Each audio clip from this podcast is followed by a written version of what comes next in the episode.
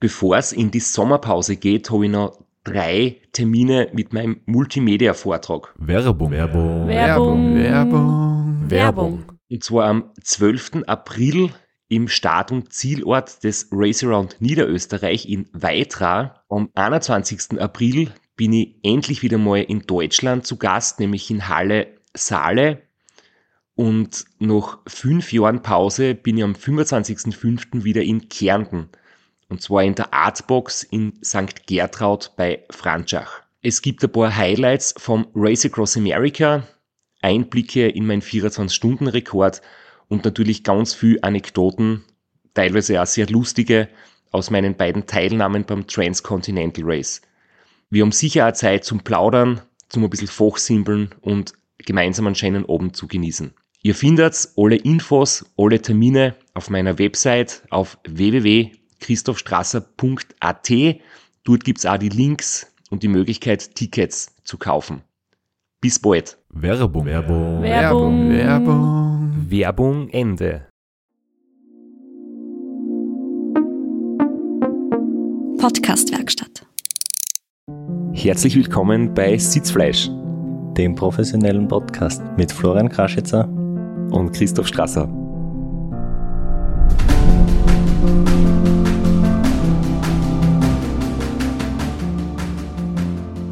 Mit dem Rückblick zum Race Across America und der Vorschau zum Transcontinental Race. Ja, da war eigentlich schon alles drin. Der ganze Podcast in, in einer Punchline verpackt. Können wir eigentlich gleich wieder zusammenpacken und heimfahren. wir fühlen uns seit so mehr als professionell da in unserem Studio, weil wir zwei Assistenten haben, die uns da bei der Aufnahme begleiten und unterstützen. Total cool. Ja, wir brauchen nicht einmal mehr selber auf Record drucken. es ist für alles gesorgt. Zum Glück sind wir kein Riech-Podcast, weil nebenan ist der französische Käsemarkt und das war jetzt sehr unangenehm beim Vorbeiradeln. Ich bin jetzt nicht so der, der Käsefan und es war richtig zach. Ja, Geruch ist jetzt in diesen Tagen sowieso allgegenwärtig. Die Leute schwitzen, glaube ich, sehr viel. Ähm, mir steht auch der Schweiß schon wieder auf der Stirn. Ich bin gerade vom Training gekommen und ich weiß nicht, wie es dir jetzt geht in den letzten Tagen, wo es so richtig brutal warm ist. Ähm, aber mich beschäftigt es schon. Also es ist nicht so, dass ich das so ganz leicht wegstecke. Ich habe jetzt sogar wieder das Training teilweise auf Indoor verlegt, weil es einfach draußen, ich bin letzte Woche nochmal trainieren gewesen und ich habe nach eineinhalb Stunden einfach abbrechen müssen. Ich bin im Schotten gesessen von einer Scheune, habe mir irgendwie Wasser aus dem Brunnen besorgt und, und ich war fix und fertig. Habe 20 Minuten Pause gemacht und bin dann ganz locker heimgefahren und habe dann daheim im kalten Keller mit Ventilator fertig trainiert. Ja, ich versuche der Hitze zu entgehen, indem ich in den Randzeiten Radl fahre, aber das hilft zurzeit auch nichts. Dafür gestern das zweite Mal seit dem Run am Zeitfahrer gesessen, draußen. Das war, war sehr cool. Hat mir voll taugt, werde ich jetzt öfter machen. Hast du das Rennen als erste Ausfahrt mitgezählt oder? Das Rennen war die erste Ausfahrt und gestern die zweite Ausfahrt. Du trinkst schon in Robert Müller Dimensionen vor, der viermal am Zeitfahrer gesessen ist vor dem Rennen. Apropos Robert Müller ist ein gutes Stichwort. Wir möchten ja heute ein bisschen berichten, was so in den letzten Tagen alles passiert ist. Es hat sich sehr, sehr viel getan im Ultracycling bei allen möglichen Rennen und ähm, wir haben in letzter Episode über das Race Across the Alps gesprochen. Das ist jetzt natürlich über die Bühne gegangen und der Sieger heißt Robert Müller. Ja, der seine unglaubliche Quote von allen Rennen außer dem Ran und dem Ra, wo er am Start steht, auch gewinnt. Ja, er steht immer am Podium und diesmal erstmals ähm, auch beim Radtag ganz oben. Und ähm, da gratulieren wir ganz herrlich. Entschuldigung. Ja, wir, wir gratulieren herrlich und herzlich. Herzlich auch, genau. Herzliche Gratulation zur herrlichen Leistung. Er setzt auch eine Serie fort. Er hat mit Felgenbremsen erneut das härteste Eintagesrennen der Welt gewonnen. Ähm, Irgendwann werden sie vielleicht auch dort die Scheibenbremsen durchsetzen, aber es ist noch nicht passiert bisher. Noch nicht und es ist auch in der Damenwertung noch nicht passiert, denn die Anna Kofler hat ebenso auf Felgenbremsen gewonnen. Sie hat mit 29 Stunden und 38 Minuten eine Wahnsinnsleistung gebracht. Ähm, für alle, die unsere älteren Episoden kennen, sie war schon bei uns und auch der Lukas Kienrecht, der bei uns war und schon sehr oft beim Race Across the Alps dabei war, war wieder am Start. Er hat es diesmal leider nicht geschafft. Er hat Magenprobleme gehabt und hat dann am Mortirolo aussteigen müssen. Aber das Rata ist eins dieser Rennen, wo weniger oft Frauen dabei sind, die sehr gut fahren. Das ist bei vielen Langdistanzrennen schon häufiger der Fall und, und das ist eine, gute und wichtige Entwicklung. Beim Race Across the Alps ist das noch nicht so oft der Fall. Wir hoffen, das wird in Zukunft besser. Und deswegen ist die Leistung von der Anna Koffel wirklich äh, mit drei Rufzeichen zum Hervorheben. Kann man nicht hoch genug einschätzen. Äh, zweiter Platz beim Rata und offensichtlich hat er die Lizenz gelöst und deshalb auch österreichischer Meister im Ultrafahren, Frederik Pascalini. Auch herrliche und herzliche Gratulation an dieser Stelle. Beim Ratter war das Wetter heuer laut den Berichten, die man so auf Social Media gesehen hat, wirklich schlecht. Also es hat am, am Anfang sehr viel geregnet. Deswegen ist es, glaube ich, heuer besonders schwierig gewesen. Und ja, deswegen ist er das wirklich sehr hoch einzuschätzen, was dort geleistet wurde. Ich muss sagen, ich würde mir so ein bisschen kühleres Wetter jetzt gerade wünschen. Aber das ist eine kleine Überleitung auch zu einem kleinen Running Gag, den es bei uns mittlerweile gibt, nämlich zum Stichwort Helmkondom. Da geht es nämlich auch ums Thema Regen und ums Thema Schweiß. Und wir haben mittlerweile einen Hinweis bekommen von einem Mann, der nicht namentlich genannt werden will. Nennen wir ihn einen aufmerksamen Hörer. der hat uns nämlich geschrieben, warum er Helmkondome verwendet und, und die für ihn sehr wichtig sind. Und ich verstehe es jetzt, weil es geht darum, dass bei einem Regenguss das Wasser durch den Helm rinnt und dann den Schweiß löst, der sich durch viele harte Trainingseinheiten im Helm gesammelt hat und dann diese konzentrierte Regen- und Schweißlösung in den Augen brennt. Und daher ist das Helmkondom sinnvoll, weil das verhindert das Eindringen des Regenwassers man merkt halt, er ist nur ein aufmerksamer Hörer von uns und nicht von einem anderen Radsport-Podcast. Die haben nämlich den Helm-Trick. Man kann auch nach jeder Trainingseinheit mit dem Helm duschen gehen, dann hat man das Problem nicht. Ja, oder mein Tipp wäre einfach einen Zeitverhömer aufsetzen. Der ist auch wasserdicht, hat da vorne ein Visier drauf und da wird der Regen abgehalten. Das sollte eigentlich auch funktionieren und schaut vor allem cool aus, wenn man im Park durch die Stadt mit Zeitverhömer unterwegs ist.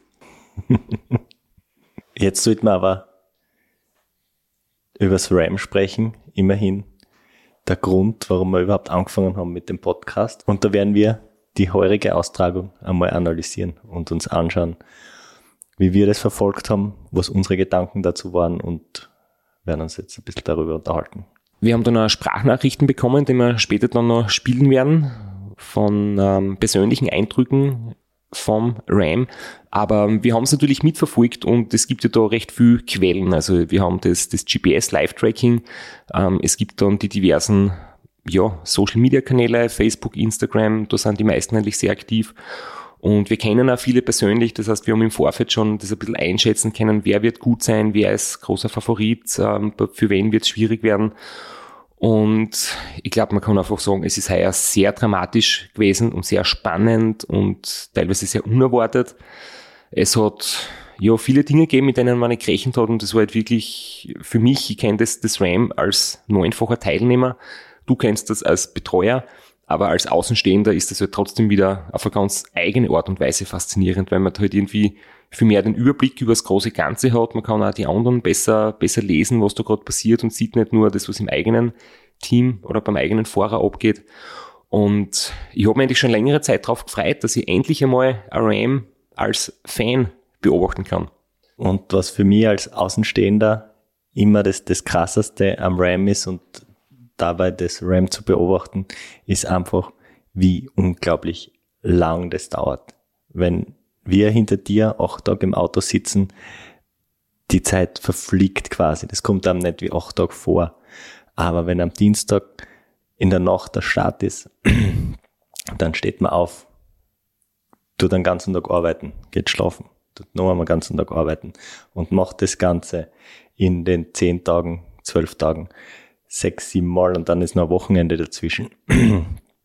dann merkt man einfach, wie unglaublich lang das Rennen ist und wie viel da dahinter steckt. Und vor allem die 60 Plus Kategorie, die hat ja dann 12 Tage, 21 Stunden Zeit. Also das sind jetzt da im Prinzip dann zwei Wochenenden. Wenn am Dienstag der Start ist, hat man dann bis Sonntag oder sogar Montag Zeit mit der Zeitverschiebung, bis man ins Ziel kommt. Das heißt, das sind fast, fast zwei Wochen, wo man da immer wieder schaut, wie, wie die Fahrer unterwegs sind.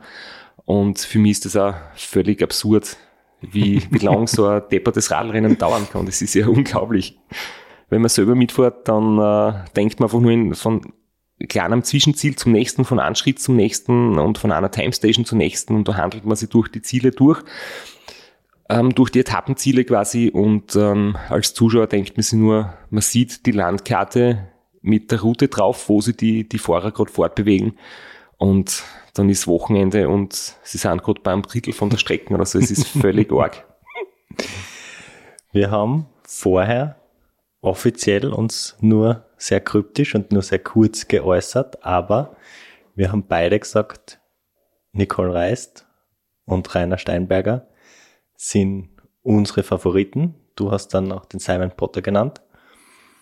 Und wir waren jetzt nicht ganz daneben, aber wir haben es natürlich auch nicht richtig gehabt. Ja, es war jetzt auch nicht so schwierig, dass man die beiden quasi als Favoriten irgendwie nennt. Ähm, und sie haben eigentlich beide ein Wahnsinnsrennen geliefert. Das muss man gleich mal vorweg schicken. Und ähm, der Ausgang war sicher für beide irgendwie unglücklich. In einem Fall war es halt extrem unglücklich und äh, im anderen Fall war es, ist es noch ins Ziel geschafft worden, aber es hat auch noch die absolute Sensation verhindert, weil es war im Vorfeld heuer immer wieder die Rede davon, wird es passieren, dass die Nicole Reist als Frau die Gesamtwertung gewinnt. Und das war definitiv realistisch und es hat auch sehr, sehr lang danach ausgeschaut. Sie war wahnsinnig gut unterwegs. Und ich kann mich noch an den Moment erinnern, da haben wir uns über WhatsApp ausgetauscht und äh, Screenshots vom Tracking hin und her geschickt, weil der Rainer Steinberger war anfangs in Führung.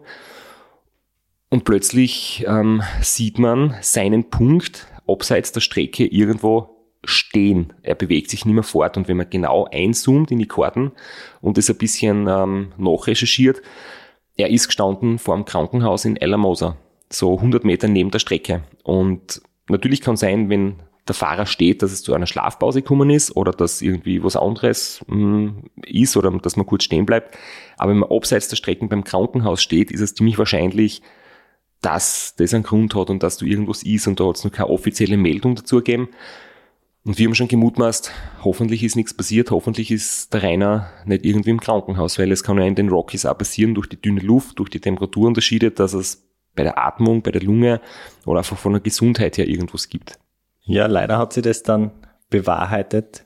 Äh, er hat einen recht schweren Sturz gehabt mit Knochenbrüchen, mit schweren Verletzungen und er hat dann das Rennen an, in Führung liegend beenden müssen.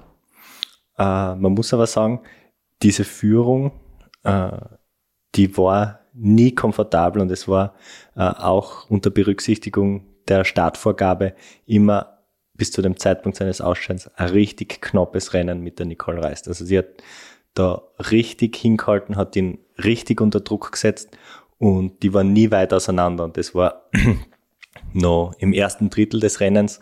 Also da war noch, noch lang nichts entschieden für, für keinen der beiden. Das war äh, echt spannend, das zu beobachten, das Duell zwischen den zwei. Und dann hat man am GPS-Tracker gesehen, Nicole reist fort vorbei, übernimmt die Führung und kurz danach ist auch die Meldung gekommen, ähm, offiziell, dass der Rainer eben aussteigen muss und dass das Rennen für ihn zu Ende ist.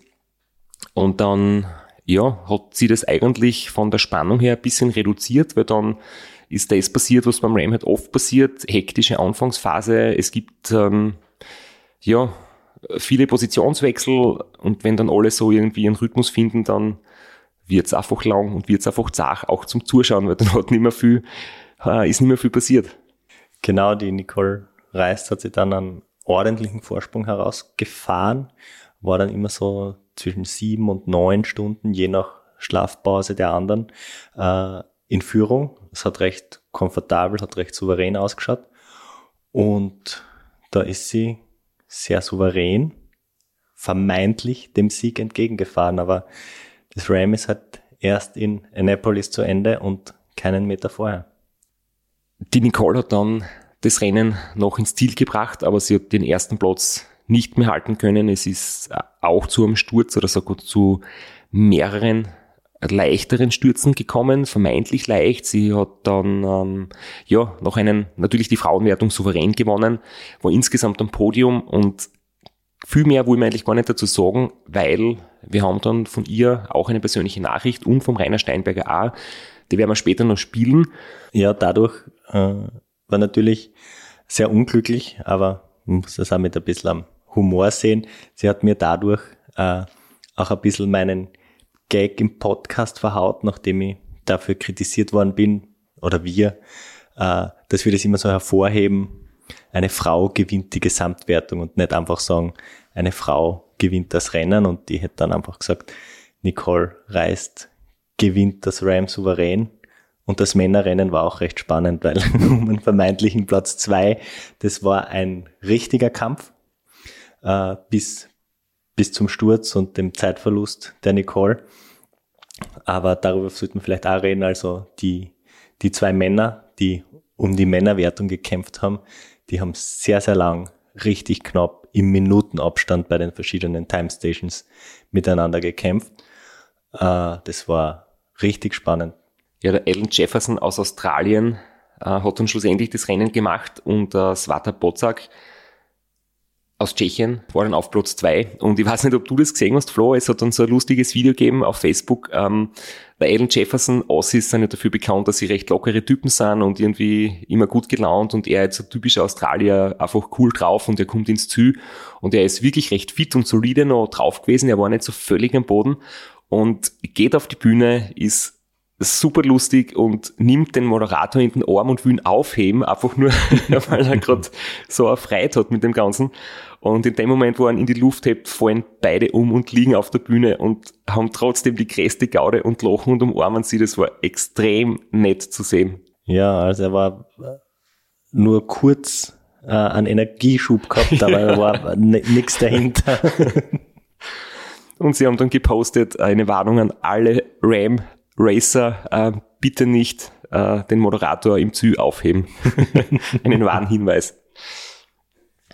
Aber gehen wir nochmal zu den, zu den anderen Teilnehmern, die teilweise nicht ins Ziel gekommen sind. Es hat heuer wieder sehr viel DNFs gegeben. Viele Teilnehmer, die es nicht geschafft haben. Es war laut den Berichten sehr, sehr warm. Wir haben ähm, im Vorfeld oder wie das Rennen schon gestartet ist, hat so ähm, eine Nachricht gegeben auf ORF.at, dass in Kansas gerade eine Hitzewelle tobt, dass, dass es ganz dramatisch zugeht, dass viele Rinderfarmen so viel Probleme haben, weil teilweise die Tiere verenden in der Hitze und, und also wirklich fürchterlich.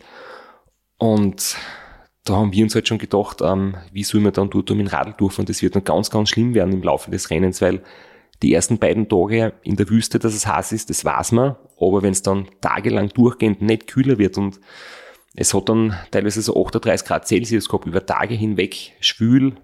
Also da sind wir jetzt in Österreich, äh, ist es dann noch kalt dagegen zu den Verhältnissen, die es dort gehabt hat.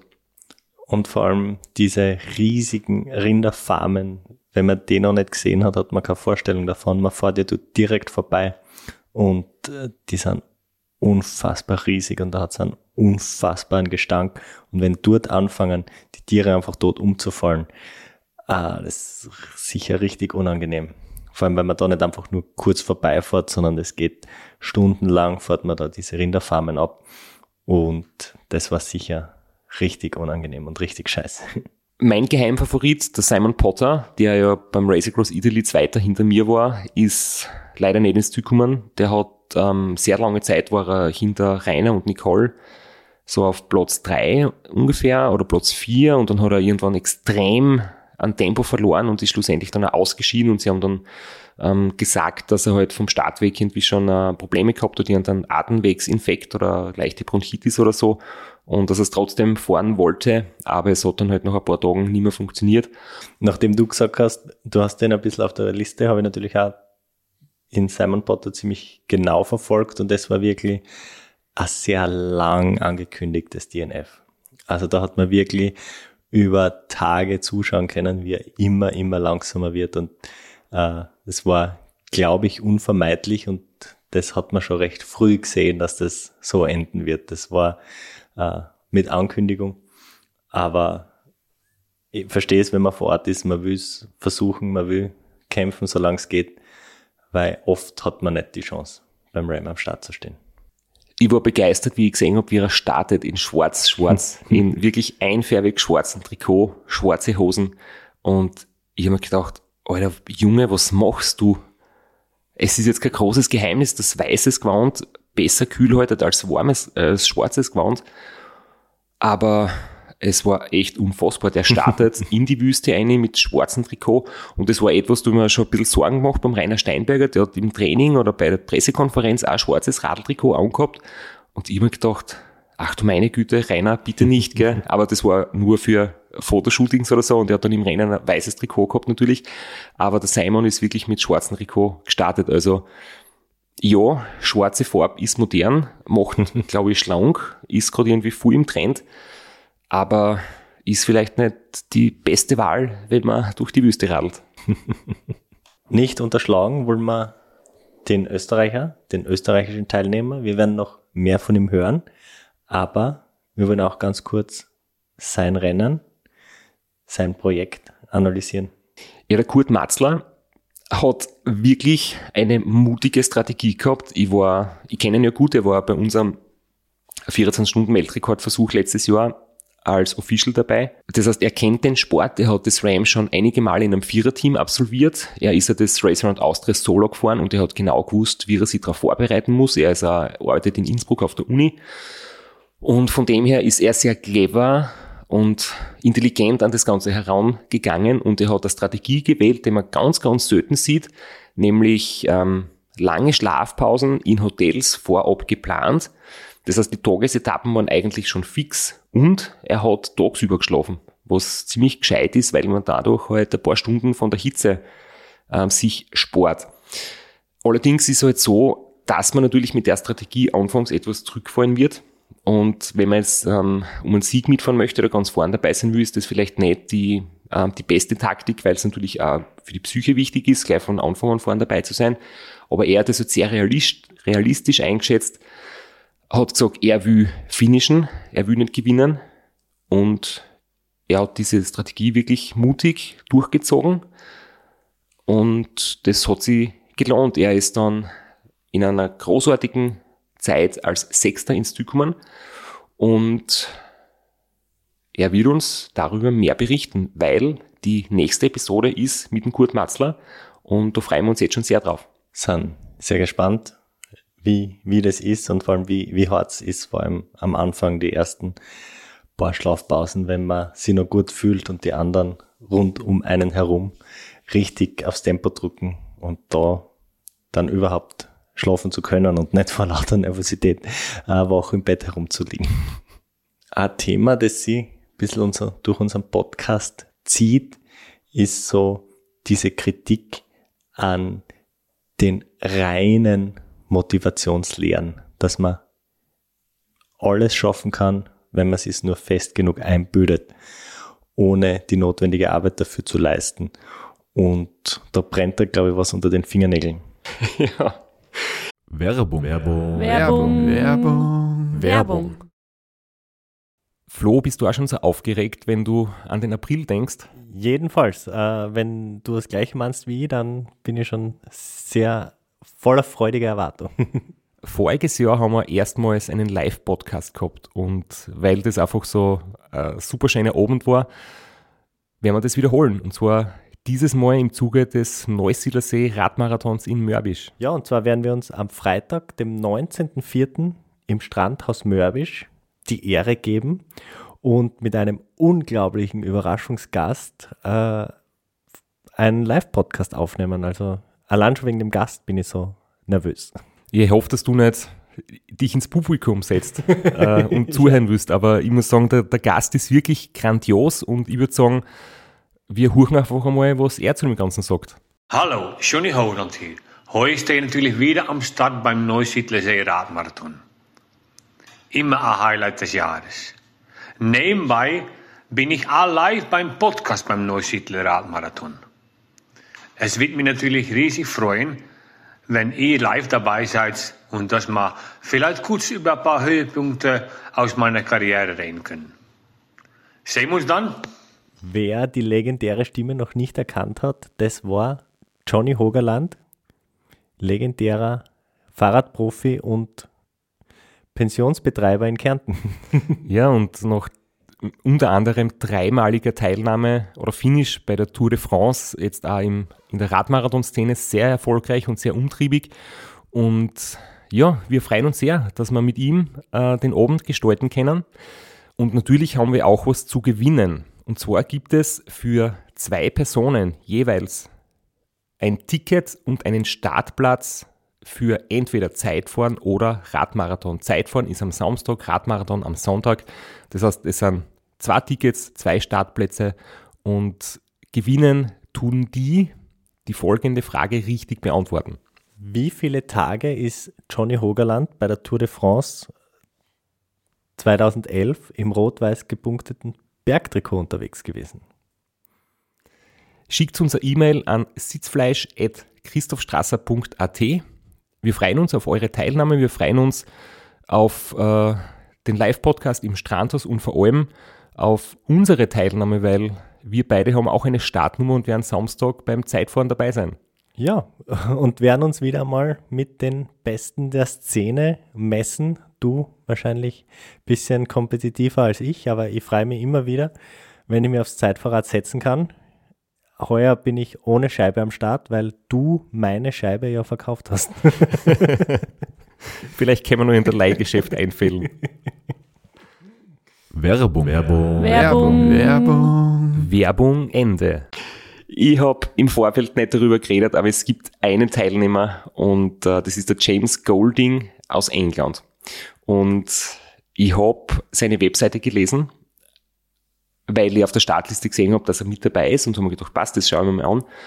Und ich war dann ja komplett perplex, was er auf seiner Webseite ähm, ankündigt. Und das habe ich mir jetzt da rauskopiert, das möchte ich, das möchte ich vorlesen. Weil, ich muss ehrlich dazu sagen, ich möchte jetzt nicht über ihn lästern, aber ich möchte das einfach so als Beispiel hernehmen, wenn Ziele, die man sich setzt, nicht realistisch sind, wenn man sich einfach Dinge vornimmt, die, die absolut nicht möglich sind und das mit einer Selbstsicherheit und vielleicht sogar mit einer Überheblichkeit, die halt wirklich nicht produktiv ist. Und es gibt halt irgendwie doch öfters, dass, dass Leute sich einfach Dinge vornehmen, die einfach nicht gehen können. Und das hat doch nichts mit Positivdenken oder mit mentaler Stärke zu tun, sondern realistisch bleiben ist, glaube ich, immer wichtig. Und ähm, der James hat auf seiner Webseite geschrieben, In 2022, I plan to become the first British athlete to win the world's toughest bike race to race across America. Some might say that's a bold statement, also eine gewagte Aussage, vielleicht sogar eine kühne Aussage. But my confidence is born from experience, vision, commitment, teamwork and most of all reflection, also Selbstreflexion. Since I was first diagnosed with cancer 10 years ago, I have come to believe anything is possible and that one step at a time, we are all capable of achieving anything we put our mind to. Ich habe dann ein bisschen nachgelesen, er hat tatsächlich Krebs gehabt, hat den Krebs ähm, besiegt, ist wieder gesund, was ähm, super Geschichte ist und, und, und trotzdem ist es halt so, dass man, um SRAM zu gewinnen, also wirklich besser zu fahren als alle anderen, du musst halt einfach wirklich sehr, sehr viel passen. Und ich habe mir dann seine Ergebnisse angeschaut. Er hat bisher das Race Across the West, also das Raw, das ist ein Drittel vom Ram, einmal 2019 auf Platz 7 beendet und da hat er drei Tage 14 Stunden braucht und die schnellsten, zum Beispiel der Marco Ballo hat es in zwei Tagen damals gewonnen, der Dani Wies hat sogar in einem Tag 22 Stunden gewonnen. Und wenn man sich das anschaut, der Dani Wies, der schnellste auf der Strecke, hat 46 Stunden gebraucht und der James Golding 86 Stunden. Das ist fast doppelt so lang. Ist das die Basis, dass ich sage, ich würde das Ram gewinnen? Dann hat er noch ähm, einen Weltrekord für die meisten Kilometer in einer Woche bei 2840 Kilometer. Und wir wissen, die Alexandra Meixner hat 3950 geschafft in einer Woche. Das heißt, ja 1000 Kilometer weniger schreibt es aber als Weltrekord hin. Das heißt, das ist irgendein selbst erfundener Weltrekord, der nirgends gescheit zertifiziert ist. Und äh, mich macht es halt wirklich, mich regt es auf. mich regt es wirklich auf, weil, weil Leute, die halt so selbst verblendet sind, ähm, sind und die Leute, Vorträge halten und sich vorne hinstellen und sagen, alles ist möglich, wenn du fest daran glaubst und du kannst alles schaffen, was du willst. Das ist nicht so. Du kannst nicht alles schaffen, was du willst. Du kannst die Dinge schaffen, zu denen du körperlich in der Lage bist. Und ähm, wenn ich keine Ergebnisse habe bis dorthin, wie soll ich das RAM gewinnen? Und ich denke, das ist fehlender Respekt den anderen gegenüber, weil ich bin mir nicht sicher, ob er die Nicole Reist kennt, ob er einen Rainer Steinberger kennt.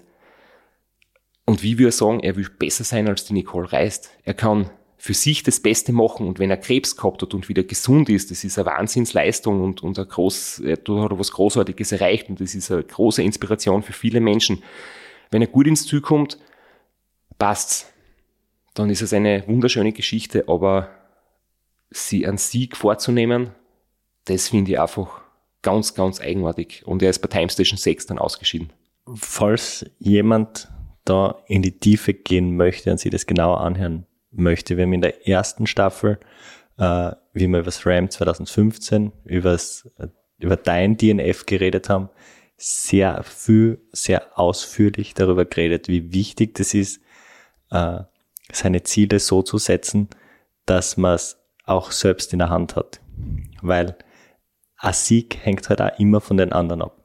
Das ist was, das kann man nicht wirklich planen und das hat man nicht selbst in der Hand. Man kann sich nur vornehmen, sein Bestes zu geben. Man kann sich, man kann sich vornehmen, unter acht Tagen zu fahren, wenn man die körperlichen Voraussetzungen dafür erfüllt. Aber man kann sich nicht einen Sieg vornehmen, weil es kann immer jemand noch schneller sein. Auf das hat man keinen Einfluss. Und was ich beim James Golding noch dazu sagen möchte, er hat drei Tage vor dem Start ist er angereist, er hat sich nicht akklimatisiert. Und ich denke, als zukünftiger Rams-Sieger ist das vielleicht nicht die perfekte Vorbereitung. Und ähm, er sagt dann, er hat ähm, Covid bekommen, er ist mit Corona-positivem Ergebnis quasi dann ausgeschieden. Aber ich muss ehrlich sagen, drei Tage vor dem Start in einem Flieger zu sitzen mit 200 anderen Passagieren, ist vielleicht auch nicht die beste Planung, weil wenn man so macht wie die meisten, dass man 14 Tage vorher dort ist in der Wüste, sich akklimatisiert, dann hat, hat man dieses Erkrankungsrisiko weniger oder zumindest noch genügend Zeit, das vielleicht ähm, auszukurieren oder früh genug irgendwie zu reagieren und notfalls vielleicht nicht zu starten, aber quasi aus einer Massenansammlung auszusteigen, ins Rennen nicht akklimatisiert einzusteigen, auf Sieg zu fahren, das war vielleicht doch etwas bold, wie er es auf seiner Webseite sagt, nämlich gewagt und kühn. Aber jetzt haken wir das Thema ab, reden wir über die positiven Dinge, über die Menschen, die sich realistische Ziele gesetzt haben und hören uns einmal die Sprachnachricht an vom Kurt Matzler. Ja, kurze Sprachnachricht. Zunächst einmal danke für eure Grußbotschaften und Videos. Das war total nett. Ich habe mich so gefreut. Danke an Sabine und dich bisschen was zum Rennen. Hat eigentlich ziemlich nach Plan funktioniert alles. Ich habe ja, wie du weißt, eigene Strategie gehabt mit relativ früher erster Schlafpause und dann regelmäßig längere Pausen. Das hat super funktioniert. Ich habe ja zum Schluss raus noch äh, immer wieder verbessern können. Ähm, es sind ein paar Dinge passiert, die äh, natürlich nicht geplant waren. Zweiter Tag des Rennens war ein ganz großes Problem für uns, weil es in Flagstaff äh, große Umleitung gegeben hat aufgrund der Brände. Das heißt, wir haben Flagstaff Schlafpause streichen müssen. Dort war unser Hotel und das nächste Hotel, das wir dann gefunden haben, war in Tuba City. Das heißt, aus 440 Kilometer geplanter Strecke sind circa 600 Kilometer geworden. Wir haben ja kein Wohnmobil dabei gehabt, äh, aus ganz bestimmten Gründen. Am zweiten Tag haben wir weitere Probleme gehabt. Zwei Räder sind kaputt geworden. Äh, das heißt, äh, ich musste dann umsteigen. Ich habe nur noch Zeitfahrrad gehabt und ein Ersatzfahrrad, das schon ziemlich alt ist und äh, auch nicht wirklich gut eingestellt war. Und habe gar nicht gewusst, ob ich die anderen Räder wieder bekomme. Wir haben die dann in Durango bekommen. Ähm, Ernährung hat super funktioniert, äh, Flüssignahrung fast ausschließlich. Ich habe kein Gramm verloren. Alles andere hat auch sehr gut funktioniert. Also es sind keine der großen Probleme aufgetaucht. Sitzprobleme waren minimal. Ähm, Nackenprobleme, haben wir alles super im Griff gehabt. Und vor allem hat die Crew äh, super funktioniert. Es war so eingespielt und so perfekt äh, geplant und organisiert. Also insgesamt äh, tolles Erlebnis. Ähm, es hat keinen einzigen Punkt beim Rennen gegeben, wo ich ans Aufdenken, Aufgeben gedacht habe. Es hat keinen Punkt gegeben, der so hart geworden ist, wie man es vorstellt, dass es hart werden kann. Das Ziel von mir war ja einfach nur zu finishen und äh, möglichst äh, viel Spaß zu haben und dass auch die Gruppe Spaß hat. Und ich muss sagen, ich habe wirklich 80 Prozent, ja, vielleicht waren es 60 oder 70 Prozent der Zeit genossen. Ähm, ganz schwierig war eigentlich äh, immer äh, die Nacht, aber das kennst du ja auch, so zwischen 1 Uhr und 3 Uhr, bis es dann wieder ein bisschen heller wird. Ähm, das waren so die ganz, ganz äh, schwierigen Phasen. Äh, was bei uns nicht gut funktioniert hat, war äh, Kommunikation. Wir haben da ein neues ähm, Gerät getestet oder im Einsatz gehabt, das ähm, eigentlich nicht wirklich äh, geeignet war. Das hat zwar alles super ausgeschaut, wir haben es auch zu Hause getestet, aber dann im Rennen äh, hat es nicht so funktioniert, wie wir es äh, uns erwartet haben. Es war, wie gesagt, äh, viel, viel äh, Genuss dabei, also wirklich äh, genossen. Und was richtig brutal geworden ist, das waren eigentlich so die letzten 200 Meilen und vor allem die letzten 50 Meilen, weil man da im Kopf schon im Ziel ist und sich dann immer wieder bewusst werden muss, äh, ich bin noch nicht im Ziel, es kann immer noch irgendwas passieren, dass ich äh, ich es nicht schaffe und das dann irgendwie durchzuhalten, das war, das war eigentlich eine sehr große Herausforderung. Da wollen wir gar nicht so viel dazu sagen, weil er wird eh bei uns sein und da können wir das dann alles ausführlich besprechen.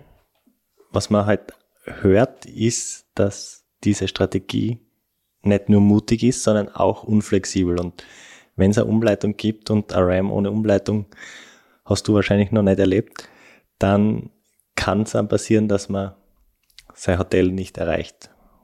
Und ganz spannend finde ich auch, dass selbst wenn man vermeintlich ausgeschlafen und fit ist, die letzten 50 Meilen einfach das Härteste sind. Das kannst du auch unterschreiben. Das können, glaube ich, viele unterschreiben, ja. Und trotzdem muss ich sagen, so ein, ein, ein Spaßfaktor, glaube ich, von dem her, also gesund ankommen, im Ziel zu sein, ohne Gewicht zu verlieren, wirklich fit anzukommen, ist auch ein großes Argument, warum diese Strategie sicher sinnvoll ist.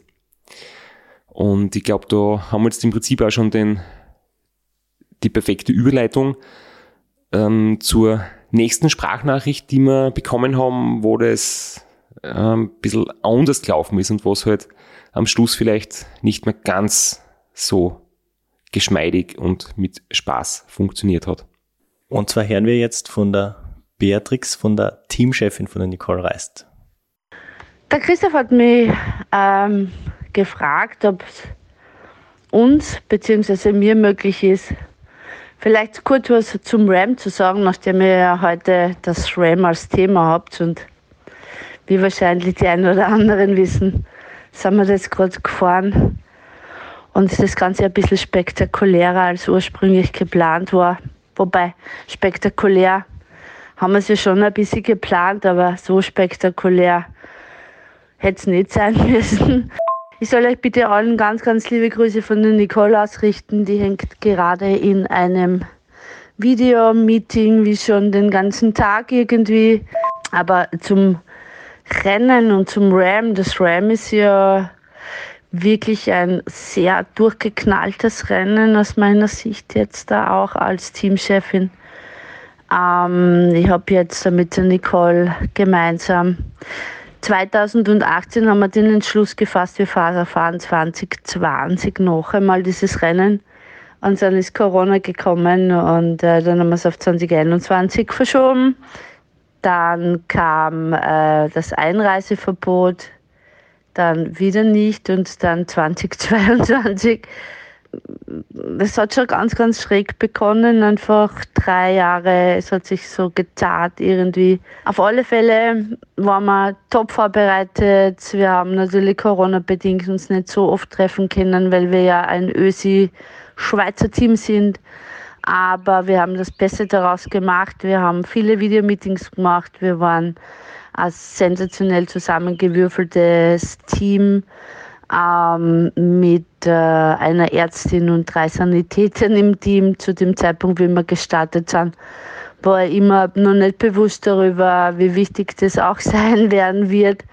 Es war einfach das schrägste Rennen, äh, das ich jemals erleben habe dürfen, das wir als Team jemals erlebt haben.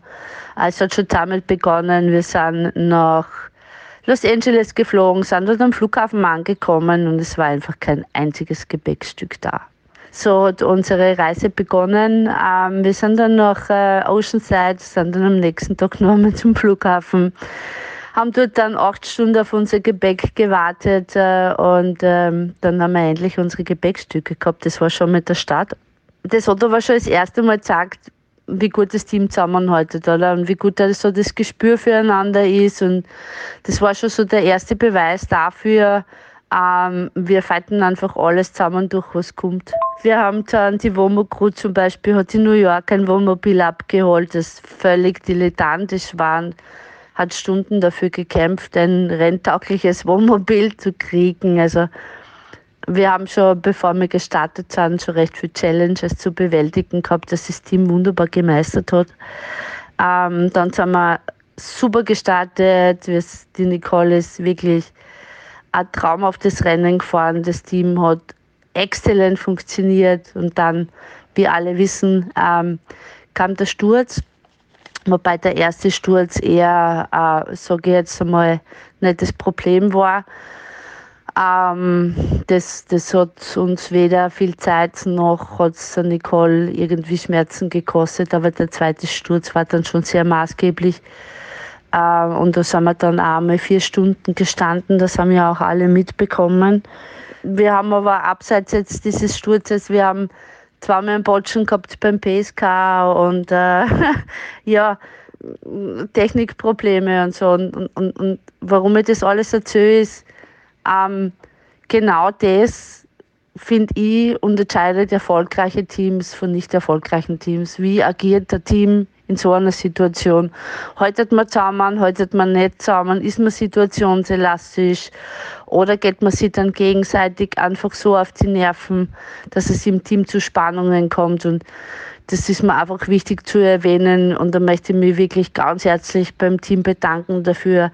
Jeder Einzelne und jede Einzelne war so unglaublich situationselastisch. Startet haben wir, um eine schnelle Zeit ins Ziel zu bringen. Wir haben gewusst, wir sind overall, wir führen. Ähm, die Nicole kann das schaffen und dann kam einfach alles anders. Und das in dem Mindset auch von dem Team, ähm, das, das mit umstellen muss von, wir fahren in Rekordzeit ins Ziel zu, unser Ziel ist es dort überhaupt anzukommen, äh, nachdem alle ähm, medizinischen Kolleginnen und Kollegen entschieden haben, die Nicole kann weiterfahren, eindeutig es geht genau das ist Ultracycling und es gehört auch dazu. Man muss weder was verschönigen noch sonst irgendwas. Es gibt Extremsituationen. Das RAM 2022 war eindeutig das Extremste, das wir jemals erlebt haben.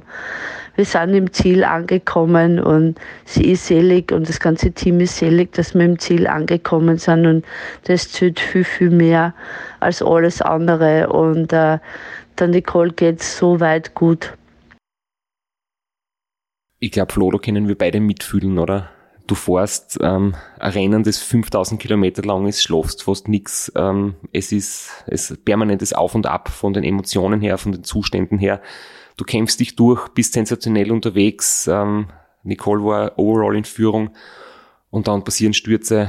Ähm, ja, ich habe das auch am Tracker gesehen. Sie ist dann längere Zeit gestanden, ihr Punkt hat sich nicht bewegt und man denkt sich natürlich, hoffentlich ist nichts passiert und so spät am Ende des Rennens, da wird man normalerweise nicht mehr krank, weil Wüste und die Rocky Mountains sind eher das Kritische, aber hoffentlich nicht ein Sturz oder so und dann ein paar Stunden später hat man es eh gelesen, das wirklich so passiert ist und dann hat man zuschauen müssen, wie es immer langsamer wird und nur mal ganz langsam vorwärts sich bewegt und wie sie dann noch von den beiden Männern überholt wird. Das war wirklich, äh, ja, ich hätte es ihr so vergönnt, dass sie den ersten Platz macht. Ja, war herzzerreißend anzuschauen. Umso bemerkenswerter, dass sie es fertig gefahren ist, dass sie es gefinisht hat und trotz allem, sie war nur vier Stunden hinter dem Sieger im Ziel, äh, auf Platz drei overall immer noch und unfassbare Leistung. Also tiefsten Respekt von meiner Seite dafür. Und wir wünschen uns natürlich gute Besserung, gute Erholung und dass wir die Nicole bald wieder in alter Stärke auf den diversen Rennstrecken sehen. Zehn Tage, vier Stunden hat sie gebraucht. Zehn Tage, drei Stunden war der Svata Bozak, der Zweitplatzierte, und zehn Tage, null Stunden ähm, gerundet hat der Alan Jefferson gehabt. Also so waren die Zeiten heuer und ja, an dieser Stelle ähm, herrliche Gratulation und gute Besserung, dass die, die Folgen ihres Sturzes sehr bald wieder verheilen. Wem diese Wünsche uneingeschränkt auch weitergegeben werden, ist der Rainer Steinberger, der auch gestürzt ist, sich schwer verletzt hat und wir wünschen ihm natürlich gute Besserung und wir hören, jetzt, wir hören uns jetzt an, wie es ihm gegangen ist. Wir haben diese Nachricht vom Rainer bekommen, als er noch im Krankenhaus war und bitte nicht wundern, wenn man hört, dass er noch ähm, Schmerzen hat oder dass er vielleicht ein bisschen schwer atmet. Bin ja in der Vorbereitung immer mit Knieproblemen geblockt gewesen. Die letzten sieben Wochen waren das dann vom Rennen, ja. Wir haben es zwar dann gefunden, das Problem, aber wir haben es natürlich nicht in den Griff gekriegt durch die ständige Belastung und den Reiz, was du aber wieder drauf gibst aufs Neue, erholt sich das nie und es war einfach bloß bescheiden. Wenn man weiß, man muss dann acht, neun Tage, vielleicht sogar länger, wenn es schief geht, durchfahren und bei einer Ausfahrt, die geplant war mit sechs Stunden, und dann äh, hockst du aus Radlaufe und nach einer Stunde was das Knie ausmassieren, ist jetzt nicht der Reißer. Also war jetzt nicht so der optimale Vorbereitung. Vom Kopf her ja dann schon, weil man einfach dann äh, die Sache wieder ein anders sagt. Ich habe es dann irgendwann als Gelegenheit genützt, mir den Druck zu nehmen und ganz einfach sagen, hey, ich mache das Beste aus der Geschichte. Und ich glaube, Ultracycling läuft also an, man kann im Vorfeld das Beste machen, man kann das Beste planen und man kann das Beste herrichten. Aber dann kann man schon das Beste umsetzen. Man weiß ja gar nicht, welche Probleme zum Kämpfen hat. Ja, da bin ich in die Wüste gegangen. Und ja, das ist dann schon ernüchternd. Wenn man 42 Grad hinten ausdepariert auf den Rücken weil die Leistung dann zurückfällt. Du kannst einfach die Watt nicht mehr drucken, du gibst automatisch nach. Aber ich habe die Wüste wirklich genossen, die Vorbereitung in der Wüste. Die Ruhe, den, den ganzen Trubel aus dem Weg zu gehen. Ich habe ein klasse Team gehabt, die haben das alles super hergerichtet. Ich war noch nie in der Wüste. Das ist schon interessant gewesen. Entschuldigung, hat gerade Trippen ein wenig gestochen die hat es ein wenig angedruckt und die will sie ab und zu auch melden. Ja, und so bin ich am ersten Tag relativ schlecht reingekommen. Ähm, in der Wüste, muss ich sagen, habe ich gar nicht relativ gut überstanden. War aber dann auch froh, weil es dann um war. Also, ich mag gerne in der Sonne fahren. Also 32, 35 Grad, das ist ein angenehmes Wetter zum Radfahren.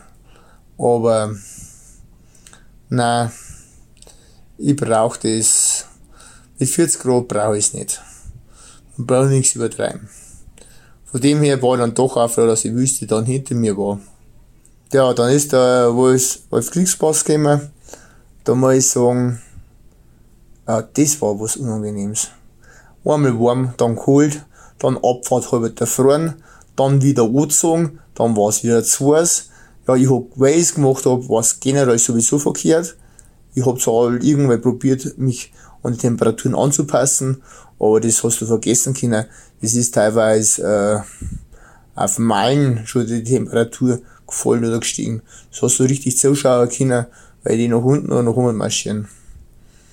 Aber ähm, selber war ich froh, dass es halt nicht mehr so heiß war, aber einen Mittelweg gibt's da anscheinend nicht beim Rem. Entweder ist es warm oder es ist kalt. Ja, und dann habe ich die lange Abfahrt von Wassilpass genossen. Ist dann nochmal äh, flacher geworden und bei einem Wasser ist mir dann der Unfall passiert. Ich hab mir praktisch äh, äh, linker dann verschlungen und hab mich dann über Kopf, hat's mich dann äh, die Straße reingedruckt. Dabei hat das Radl die Gabel gebrochen, einen Raum jetzt noch checken lassen. Ja, auf jeden Fall bin ich dann da wach geworden und hab Schmerzen gehabt. Brust, Schulter. Ich sag jetzt mal, ich war da in guten Händen. Schon.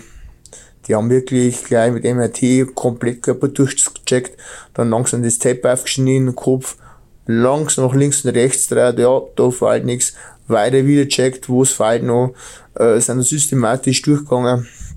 Ja, und dann habe ich natürlich gesagt, dann lasse ich mich da gleich da operieren. Und so habe ich dann am nächsten Tag ratzi schnell organisiert, da eine, die Timeplatte gekriegt. Jetzt fahre ich 23 Jahre Radl und habe noch keinen Schlüsselbein gebrochen. Ich wollte einerseits meine Karriere so beenden, aber jetzt äh, habe ich halt da auch so eine Platten drin. Ich habe mich jetzt also einerseits relativ gut erholt. Ich habe sehr gutes Team um mich herum, der wirklich alles annimmt. Ich bin da wirklich gesegnet. Die Erfahrung hätte das Team nicht machen müssen, ich auch nicht. Aber hat natürlich die ganze Geschichte brutal zusammengeschweißt. Alles Gute hat was Schlechtes, äh, alles Schlechte hat was Gutes, geht's um mich. So heißt es aber. Das war vielleicht das einzige Gute. Aber sonst mal sagen, ist es einfach Sache, die was er nicht braucht. So, ich hoffe, mein bayerischer Dialekt war nicht gar so grob. Ich habe mich eh schon ein wenig zusammengerissen. Merci, Servus, Flo, Servus, Christoph. Ja, nochmal von uns. Gute Besserung. Herrliche Besserung, würde ich fast sagen. Und alles Gute.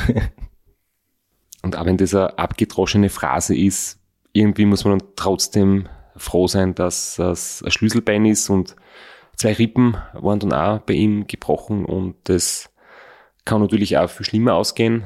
Schlüsselbein heilt wieder.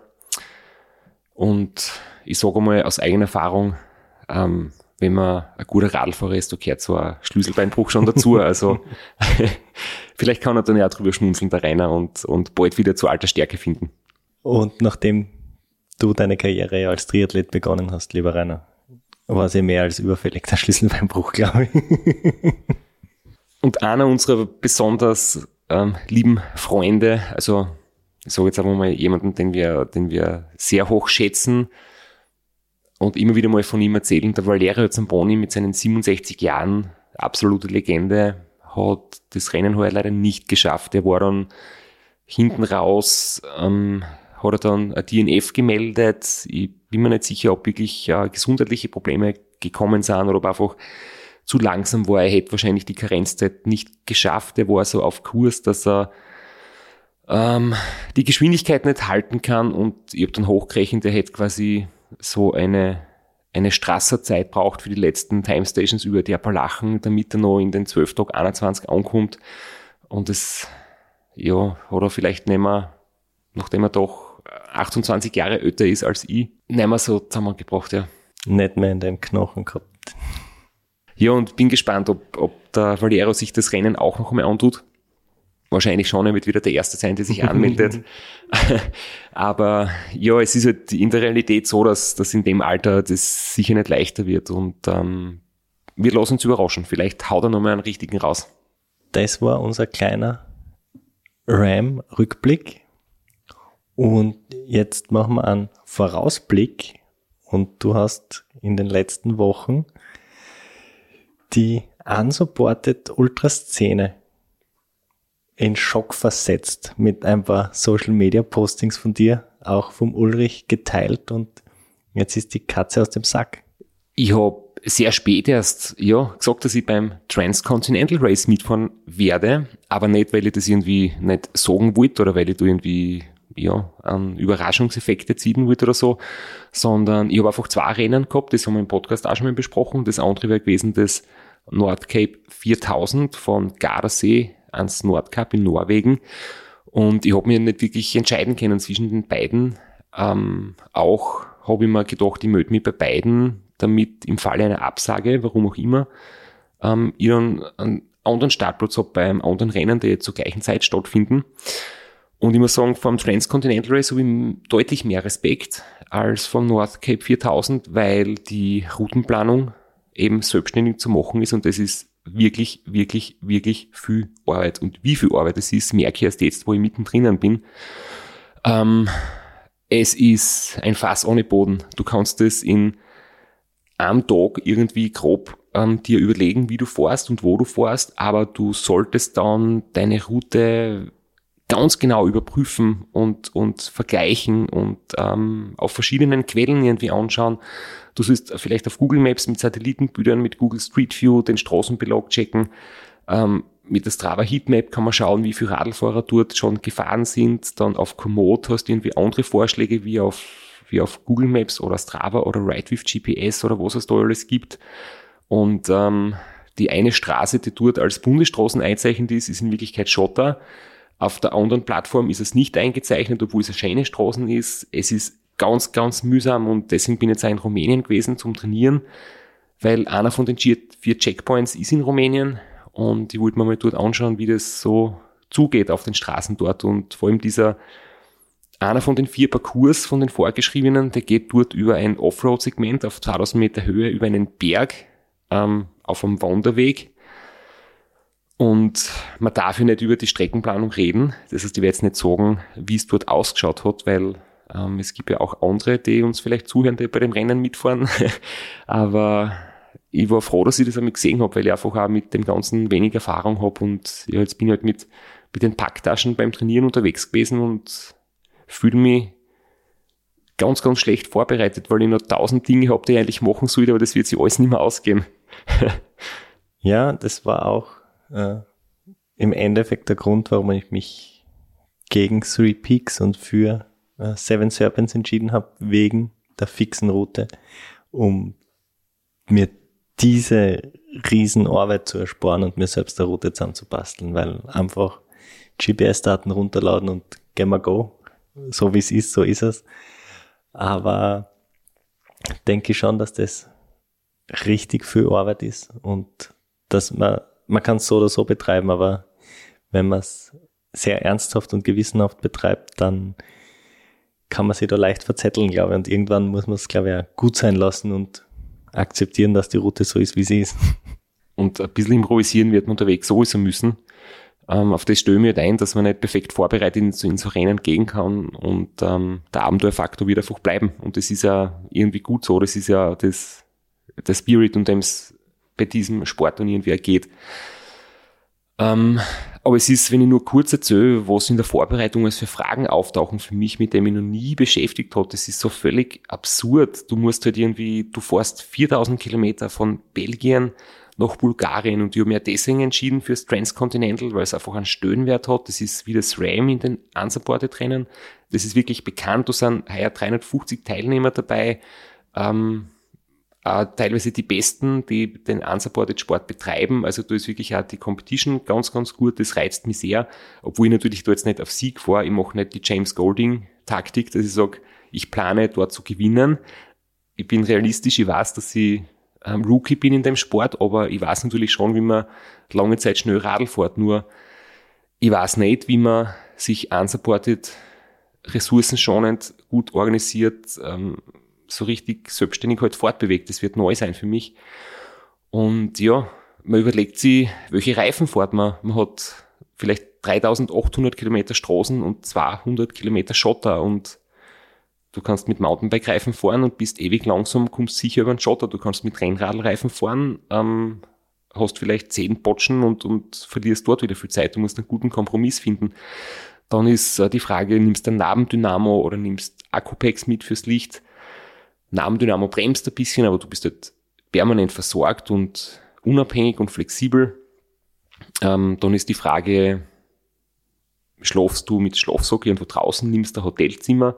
Auch wenn du Hotelzimmer nehmen willst, vielleicht findest du damit kannst und brauchst trotzdem ein Backup. Ähm, und ganz absurde Sachen, Grenzübergänge zwischen Bosnien und Montenegro zum Beispiel oder so, hat nicht permanent jeder Grenzübergang rund um die Uhr offen. Da musst du zuerst irgendwie rausfinden, um welche Uhrzeit kann man da drüber und bei welchen Grenzübergangen kann man drüber. Oder über die Donaufähre von Rumänien nach Bulgarien, die geht auch nicht rund um die Uhr. Da gibt's vier Fahrten pro Tag. Und wenn du die letzte versamst, musst du halt bis zum nächsten Tag warten. Und wenn man da ein bisschen vorausschauend plant, kann man vielleicht schon ein, zwei Tage vorher sein Tempo dosieren oder erhöhen, damit man da noch die Fähre kriegt und den Offroad-Parcours will man sicher nicht im Dunkeln fahren. In Rumänien gibt es viele Hunde, es gibt in den Karpaten auch Bären. die, werde ich hoffentlich nicht in, in echt sehen, aber dann kommt das Ding mit dem Unwetter, vielleicht mit der Hitze, wie man auf das alles reagiert. Ähm, sollte man Rennradelschuhe machen oder Mountainbike-Schuhe? Ähm, ganz, ganz viele Fragen. Und ich habe für vieles schon Antworten, aber wie gesagt, man könnte das allein mit der Routenplanung könnte, könnte man Monate, Jahre damit verbringen. Und man hat halt nur ein bisschen Zeit dafür und dann muss man halt, so wie es ist, muss man starten. Ich habe da ein Zitat gelesen in, in so einem Facebook-Forum, weil ein paar Leute schon nervös werden, weil der Start rückt näher, es sind jetzt nur mehr ein paar Wochen und die Leute haben gesagt, man geht nicht zum Start, wenn man bereit dafür ist, sondern man geht zum Start, wenn die Zeit gekommen ist.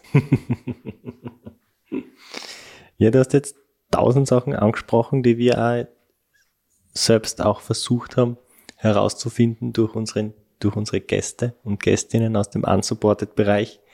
Da haben wir schon sehr aufmerksam zugehört und uns Notizen gemacht. Da haben wir hoffentlich einiges mitgenommen und gute und weniger gute Tipps und Tricks äh, erfahren. Du hast viele Fragen aufgeworfen, du wirst sie natürlich nicht beantworten, weil einerseits das auch nicht ganz den Regeln entsprechend würde und andererseits wirst du natürlich der vermeintlichen Konkurrenz da nichts verraten. Oder ich habe mich jetzt gerade blamiert, weil alle anderen denken sie, was ist mit dem Strasser los? Der hat überhaupt keine Ahnung, um was es da geht. Der wird sich dort so blamieren. Aber ich muss sagen, das hoffe ich nicht. Mein Ziel ist es, gut durchzukommen, sicher zu fahren, ohne irgendwie auf verkehrsreichen Straßen unterwegs zu sein oder irgendwie dumme, leichtfertige Aktionen zu machen, einfach safe unterwegs zu sein. Und ähm, ich kann mir vorstellen, dass es in zehn Tagen zu schaffen ist, aber es kann auch sein, dass es zwei Wochen dauert. Es kann sein, dass nicht so gut läuft und ins Ziel kommen möchte ich unbedingt und über alle anderen Dinge reden wir dann, wenn es gelaufen ist. Du wirst bei dem Rennen dann auch Sachen erleben, mit dem sie bisher nur deine Crew herumgeschlagen hat. Zum Beispiel, wenn deine Knacksclub Kreditkarte wieder mal ihr Limit erreicht hat, dann kannst du selber bei der Bank in Graubart anrufen und darum bitten, das Limit zu erhöhen. Dann ist das nicht mehr die Aufgabe deiner Crew im Basecamp. Du, ich bin da jetzt schon einen Schritt weiter. Ich habe das Limit schon deaktiviert bei der Visa-Karten und ich habe mir schon Bargeld organisiert für die, die ganzen exotischen Währungen, das, die nicht in Euro bezahlen. Ähm, ich habe da von dir gelernt, weil du warst in Kroatien, das man aus dem Urlaub eigentlich kennt. Ja. Äh, das ist jetzt nicht sowas, wo man noch nie gewesen ist. Ähm, ich habe mitunter schon Kuna bestellt und alle andere, alle anderen Währungen, die man so braucht. Während dem Rennen wird es wahrscheinlich auf deinem Social Media Kanal ziemlich leise werden, weil es gibt keine Media Crew, es gibt keine äh, Betreuung, es gibt keinen Support von außen, gar keinen Support und auch äh, wie werden wir das verfolgen können? Ja, es gibt ähm, sehr coole Website, da gibt es viele Berichte ähm, von den von der offiziellen Seite. Es wird ein paar offizielle Fotos geben bei den Checkpoints an Fotografen. Aber es gibt natürlich auf der Strecke keine Medienteams, keine Fotografen, weil das wird alles quasi irgendwie als Unterstützung oder als Support ähm, das Rennen irgendwie beeinflussen und es ist ganz wichtig, dass dort wirklich niemand von außen quasi das Rennen irgendwie einen Fahrer unterstützt und einen anderen nicht. Deswegen wird es nur Selfie-Fotos, Selfie-Videos geben. Ich möchte schon äh, ein bisschen was berichten, aber wirklich nur so im, im Selbstmodus, weil andere Möglichkeit gibt's nicht. Und ich werde ein paar Mal Sprachnachrichten aufnehmen, die wir uns dann im Nachhinein für die Podcasts dann ähm, anhören können. Das ist so mein Plan. Also es wird definitiv einiges zu mitverfolgen geben, aber nicht mit den hochkarätigen Fotos, die wir jetzt sonst kennen, oder es wird kein Livestream geben, den du moderierst, es wird kein Karelli oder keine Hausdorfer Fotos geben, keine feinen, aber man wird dabei sein können. Du hast schon Probe gepackt, hat der Selfie-Stick noch Platz oder nicht? der Selfie-Stick bleibt daheim. das ist, glaube ich, ganz gut so. und das Helmkondom wird auch daheim bleiben. Ich akzeptiere es, wenn es mir in den Höhen regnet und den Schweiß runterspült. Das das werden meine langen Haare wahrscheinlich äh, verhindern, die werden den Schweiß aufsaugen. Sehr spannend. Der Strasser wagt sich an ein unsupported Rennen. Bis bei dir aber endlich soweit ist, haben wir noch drei Episoden geplant. Äh, es kommt, wie schon angesprochen, der Kurt Matzler als Ram-Finisher. Und dann werden wir schauen, ob wir noch zwei Episoden aufnehmen können mit einem Finisher des Transcontinental. Da werden wir dann ein paar Geschichten hören, was quer durch Europa alles so passieren kann. Und ähm, ich werde mir noch die letzten vielleicht Tipps holen dürfen ähm, für unterwegs. Und ähm, ja, drei Episoden haben wir noch. Dann werden wir Sommerpause machen. Ich gehe Radl Flo, du auch oder du machst den Urlaub? Beides. Das eine schließt das andere ja nicht aus. ja, außer man vor das Transcontinental Race, dann ist wahrscheinlich wenig Urlaub dabei. Dann ist viel Radfahren. Als Abschluss für die heutige Episode und als kleines Dankeschön fürs lange Dranbleiben haben wir noch die Auflösung von unserem Fever Tree Gewinnspiel. Und wir haben die Siegerin vorher schon ermittelt. Es hat zahlreiche Einsendungen gegeben und äh, Flo, bitte sag uns, wer gewonnen hat. Und zwar die Siegerin ist die Tini Stenzel. Du wirst auch informiert, wenn du jetzt nicht mehr dran bist. Der Straps schreibt dir E-Mail. Und ich glaube, das passt ganz gut bei den Temperaturen. Ein erfrischendes Fever Tree, muss sagen, hätte ich jetzt auch gern. Aber die Teenie kriegt's und nicht wir.